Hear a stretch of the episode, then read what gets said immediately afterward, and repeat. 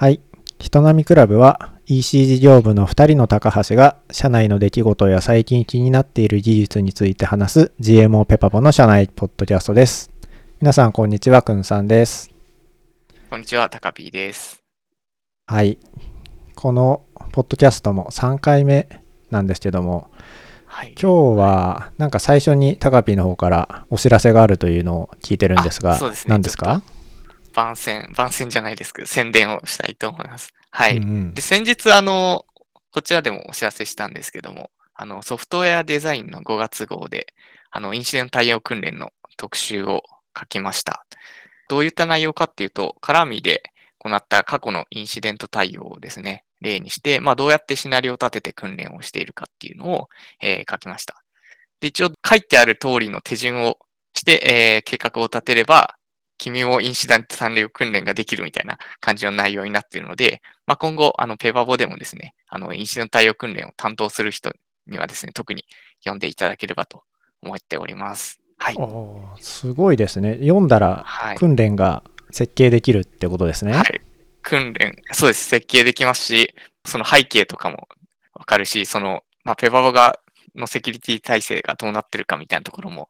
あの、わかると思うので、ぜひぜひ、あの、特に内部の人に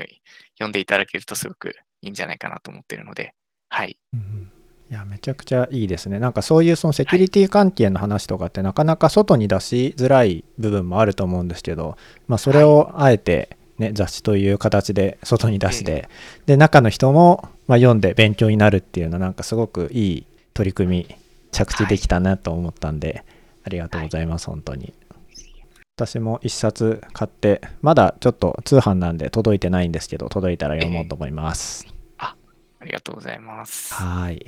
じゃあ、まあ、宣伝はそのぐらいにして、えっ、と、今日のトピックなんですけど、今日は一人ずつそれぞれ持ってきた話があるので、それを順番に話していこうかなと思いますが、じゃあ、今日は最初はタカピーからいきましょうか。はい。えっと、今日はですね、えっと、前職で、まあ、おもし面白話というか、まあ、ちょっとプロジェクトを進めるにあたって変だよみたいなところとかがあって、まあ、その教訓もあったので、ちょっとその話をしたいなと思います。ちょっと前職の話パート1みたいな感じ、いろいろあるんですけど、はい。ちょっと今日はその話をしたいなと思います。いいですね。そう。はい。パート1っておっしゃってる通り、飲み会とか、前はあのみんなでやれてた頃はよくね、タカピーの前職の話が、どんどん面白話が出てきて、酒のつまみにちょうどよかったんですけど、今日はど、じゃあ、パート1ってことで、どんな話なんですか？はい。今日はですね、前職で、えっと、まあある一定以上の規模のプロジェクトを始める前に、事業部長とそのプロジェクトリーダーでですね、段取りを決める、まあ、ワンオンワンがあったんですけど、まあ、それについてちょっと話したいなと思っておます。ーなるほど。はいまあ、具体的にまあどういったことをやってたかっていうと、えっと、A3 用紙であると思うんですけど、担当するプロジェクトのスケジュールだったりとかですね、まあ、目的だったりとか、こう、課題となりそうなポイントを、まあ、なんか手書きでまとめて、なんかそれを見ながら打ち合わせするみたいな、ちょっと変わったやり方をやってたんですね。でなんか、通称なんか A3 段取りっていう、なんか取り組みだったんですけど、トヨタかなんかのが実践してる、なんか思考術うんうん。みたいなのを、A- A3 にまとめる思考術みたいなのを、それをまあ手書きでやりましょうみたいなのがありまして、なんか手書きでやるっていうのが、はい、ポイントみたいで、なんか PC で書くと、なんか良いアイデアが生まれにくいので、鉛筆で自由に書かなきゃダメだみたいななるほど。はい、なるほど、なるほど。手書き強制みたいな感じだったうんんですね。うんうんうんうん。はい。それを持って、事業部長に見せて、まあ、これでいいねとか、まあ、うんもう少し練り直してこいとか言われる感じなんですね。はい。なるほど。ちなみにタカピーはそれははい。やってたんですか？そうですね。プロジェクトを進めるにあたって、うんまあ、必須ではあるので、まあ、必ず、その承認が取らないと、取れないと、プロジェクトを進められないので、まあ、必ずやってましたね。はい。なるほど、なるほど。で、なんかそれは、それだけ聞くと、なんかいい話にはい聞こえるんですけど、はい。なんかあったんですか、それは？そうなんですよ。じで、まあなんか実践し始めた頃は、まあすすごい良かったみたいで、まあ事前にこう、プロジェクトの計画だったりとかをすり合わせてっていうところでよかったんですけど、なんか僕が段取りをやるようになって、まあそれが始まってから2、3年経ったぐらいなんですけど、ある時こう、字や図が汚いからやり直してこいみたいな社員が怒られてうん。やり直した社員が続出し始めて、なんかそれが会社で問題になり始めたっていうのがあって、図や字が汚いのを、なんかうん。事業部長に見せるわけにはいかないみたいな感じで、なんか事前になんかプロジェクトを監査する部署があるんですけど、そのチェックも必要になったみたいな感じで、うん。なんかすごくこう、最初は気軽にやってたんですけど、うんその、だんだん厳しくなってって、大変な取り組みになっていったっていうのがありましたね。なるほど、はい。なんか字字が汚いとかっていうのはまあはい。手書きだからしょうがない面もあるでしょうし、そうですね。まあそういうのでこうね軽くやるから、まあ、時間をかけずにレビューができていいみたいなところも多分あったんでしょうけど、そういうところが。なるほど。ちなみにそれはその後はどうどうなってったんですか？あ、そうですね。その字以外にも、そのプロジェクトの計画だったりが良くなかったりすると、まあやり直しみたいな感じになるんで、まあ3回4回その A3 に鉛筆で書き直すみたいなのがやり直しを食らうのことが多いんで、社員も工夫し始めてですね、最終的にはい。なんかどうなったかというと、一度 Excel でその計画を PC で書いて、それをプリンターで印刷して、プリンターで印刷されたものを A3 用紙で上から鉛筆でなぞるみたいな。あすごい。一番プレス早いぞみた。いなことに気づいて、あの、うん。気づきは、社員が気づき始めて、うん。ある社員がそれを実践したところ、なんかうん。めちゃくちゃこう、チェックも通るようになって、ジムも褒められるようになったみたいな 感じになって、なんか最終的にそれが流行り出して主流みたいな感じになったんですね。いやすごいですね、それはこう最初にチャレンジした人もなかなか頑張りましたけどそうですね。なるほど。まあでもそういう意味だとまあ綺麗なら綺麗な方がいいっていうのはそうなんですけどそうなんです。そのい一度 Excel で作ったならもうそれを出せばいいじゃんっていう そうなんですよね。はい。手書きメールで送ればいいじゃんっていう。なくなってしまいますよね。そうですね。へで、なんか、それ本当に冗談みたいな話なんですけど、うんもうその会社ではもう慣習化されて、もう普通みたいな感じになってて。でも、今、こう、ペパボに来て振り返ると、なんかうん、ちょっと面白かったなっていうお話でした。ー なるほど。あまあそれはまあ本人、そそこににしかいない人たちからしたらまあそういうもんだっていうふうにもうなってしまったっていう感じそう、なんですね。そうなんですよ。はい。なるほど。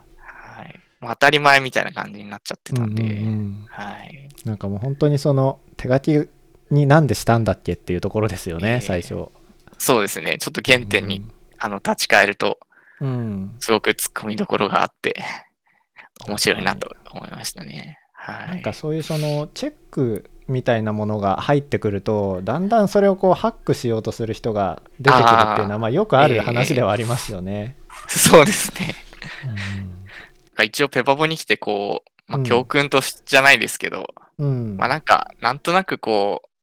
習慣になってるものとか、うん。形骸化してるものみたいなところがあると思うんですよね。で、そういうものは結構、こう、本質みたいのを見直すと、やっぱちょっとおかしいんじゃないみたいなところとかあったりすると思うんですけど、なんかそれ、れが当たり前になってると気づかないみたいなところがあるんで、まあなんかそういったものは、なんか気づいたタイミングでもう見直すのが良いのかなというふうにはうんうん、思っていて、まあ、なるべくそういった行動をできるように、ちょっと取り組みたいなというものがありましたという、まあ、教訓でした。はい。いいですね。はいあの、まあ、ペパボの話だと、もうだいぶ前ですけど、一度スーパーリセットとかいう取り組みがあったりして、こう強制的にそのリセットするみたいなのをやってみてもいい時期とかはあるんでしょうね、ええおそらく。うん。そうですね。やっぱり定期的にやっぱり不要な会議だったりとか、なんか、うん。惰性惰性でやってる会議みたいなのうんうんもあると思うんですけど、なんでやってるんだっけ？みたいなのを見直すと、意外といらなかったりとか、文章を書けばそれでいいじゃんみたいなとかあると思うんですよね。いいですね。この第1弾でこれなんで、ちょっと第2弾以降、さらに期待ですけど。もっと楽しいのがいっぱい、うん楽しいって言っちゃあれなんですけど、突っ込みどころがあるものがいっぱいあるんで、はい。でもまあそおの中からもねはい。あのちゃんと教訓を得てそれを活かせるものが多いと思うのでまた次回、次回か分かんないですけどあのシリーズをシリーズ化してやっていきましょう はい。じゃあ、最初はまあタカピーの前職の話っていうことでえっ、と2つ目のトピックなんですけどこれはちょっと私が持ってきたやつでツールの話ではあるんですけどまあツールとかその周辺のえー、となんでそういうツールがあるんだっけとかっていう話をちょっとしたいなと思ってはい一つ持ってきました。えっと、何のツールの話かっていうと、えっと、最近私が作ったあの GitHub CLI のエクステンションの話です。えっと、GitHub の API を叩いて、その日のアクティビティ、やったことみたいなのを、まあ、まとめて出力するみたいなスクリプトというかツールなんですけど、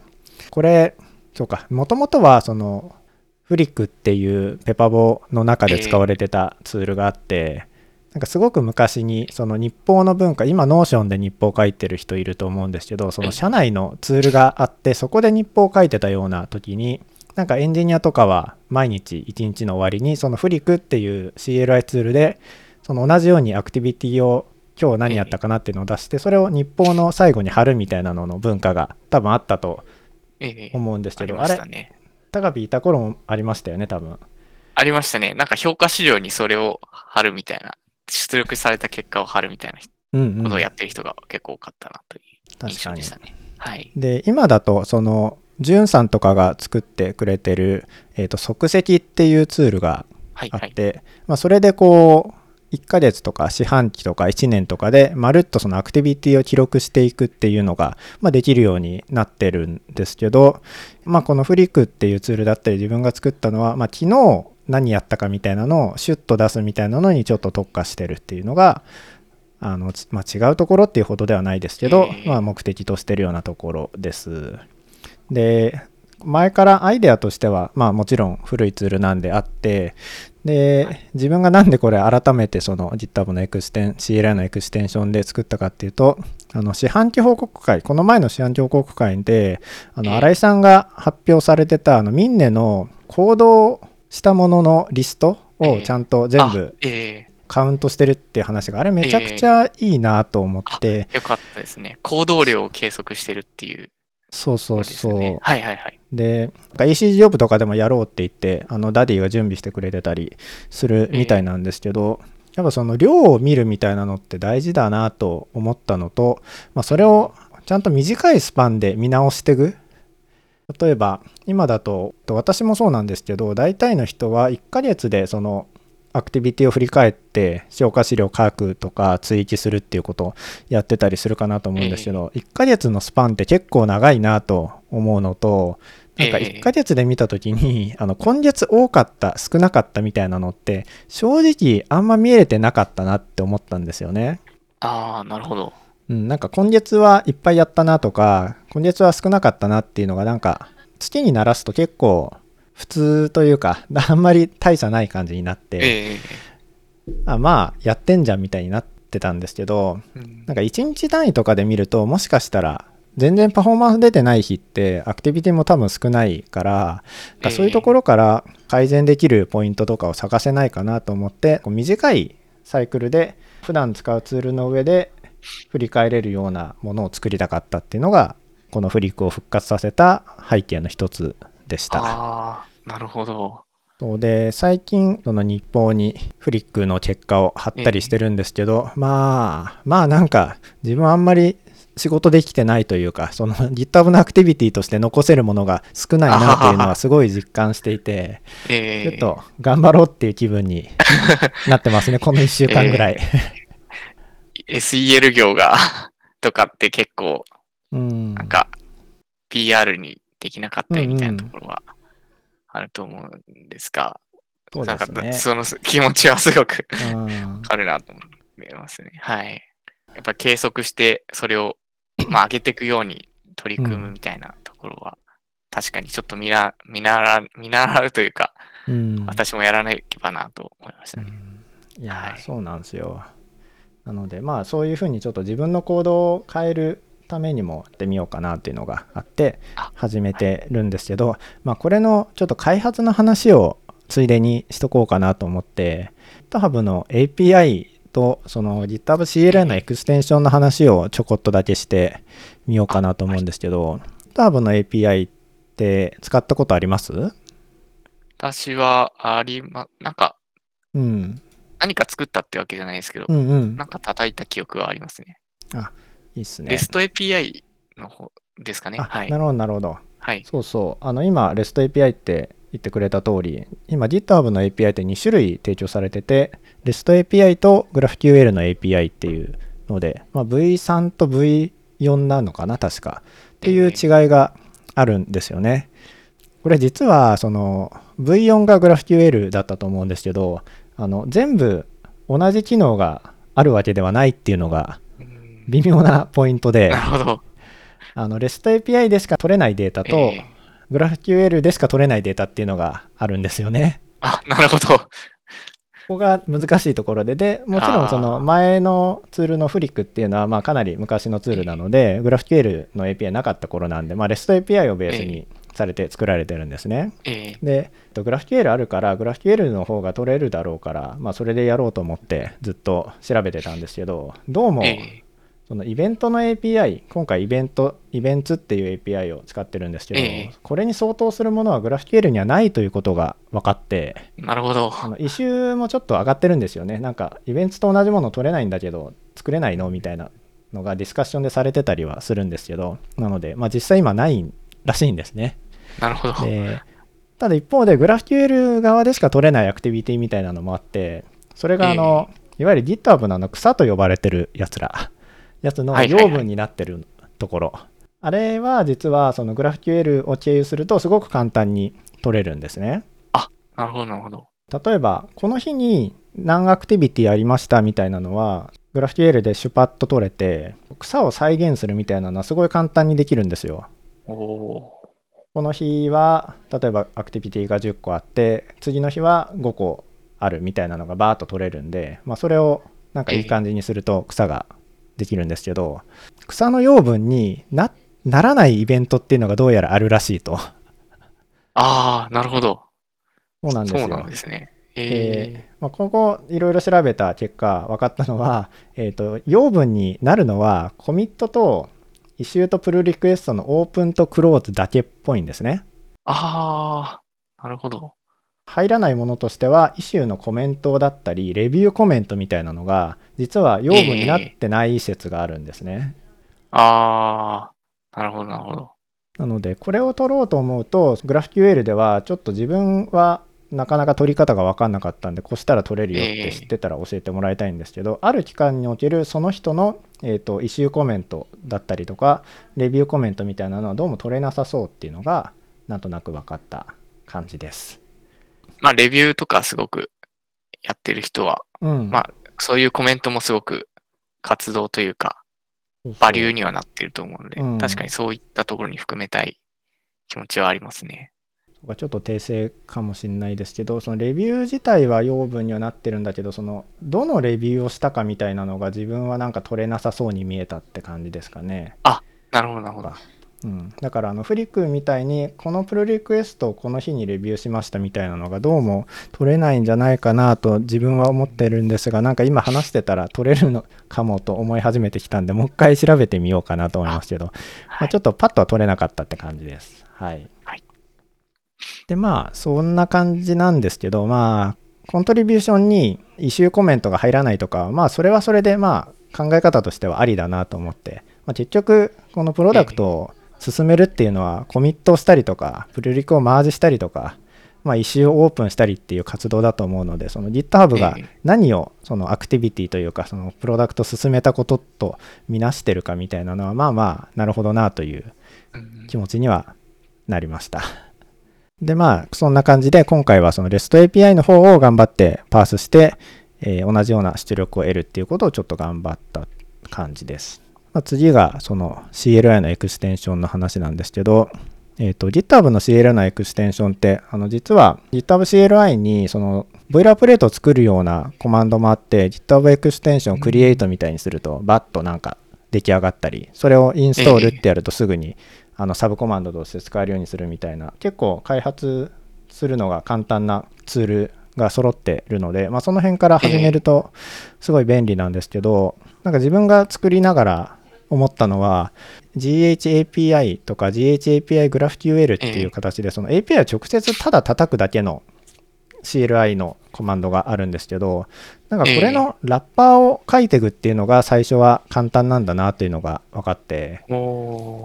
えっ、とバッシュとか何らかのシェルスクリプトで GitHub API ふがふがで帰ったきた値を何とかするみたいなのを、まあ、シェルスクリプトにしちゃってそれをえーと、エクステンションとして配布するみたいなのが結構最初は簡単だなというふうに思いました。うん。えー、これはなんかあの GitHub の CLI 使って定型業務だったりとかがうまく組めるとすごくハマりそうだなって思ったのでなんかこの辺からやってみるといいかもなって、えー、あのこれから GitHub CLI のエクステンションを書いてみたいって方はその辺から進めるのがおすすめかなと思いました。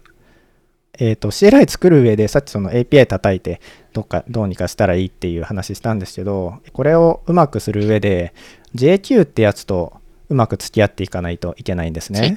JQ。JQ コマンド。JQ 知ってますか ?JQ は、はい、よく使ってますね。まあ、あの、JSON をクエリーする言語というか、まあ、ツールなんですけど、はい、これを、えーと、GitHub の CLI も内包していて、の API のレスポンスって基本的には JSON なんですけど、これを、まあ、JQ を使って出力をカスタムするみたいなのが CLI の機能として存在してるっていう感じです。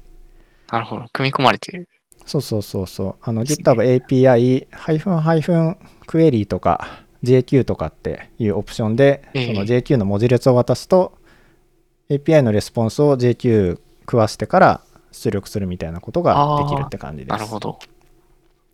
で、これがあの JQ 得意ですか？いや、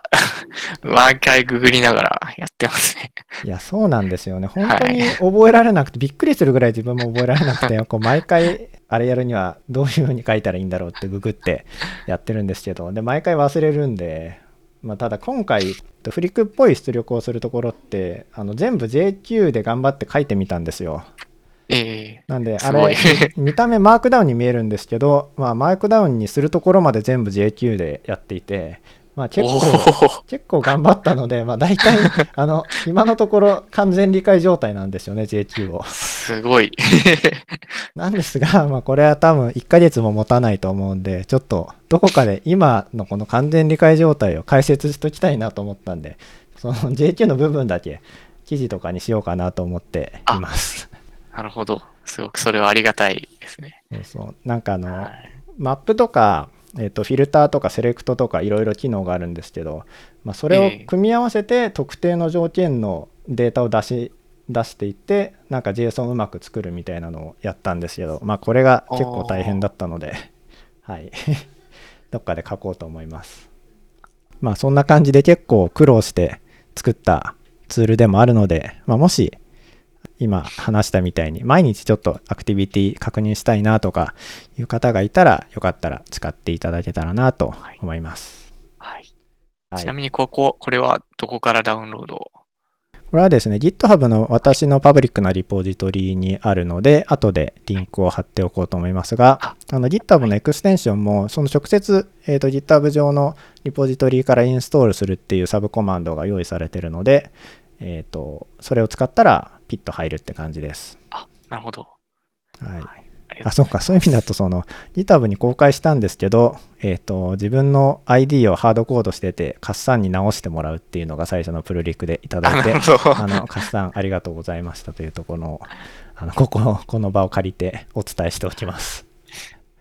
今回私の方は、行動量の話と、それを、まあ、GitHub の CLI で、いい感じに自分で振り返れるようにしたかったっていう話をしました。じゃあ、第3回の人並みクラブはこの辺で終わろうかなと思います。えーと、この番組へのご意見ご感想、話してほしいトピックなどありましたら、スラックの H173 人並みチャンネルまでお願いします。それでは今回もありがとうございました。ありがとうございました。バイバイ。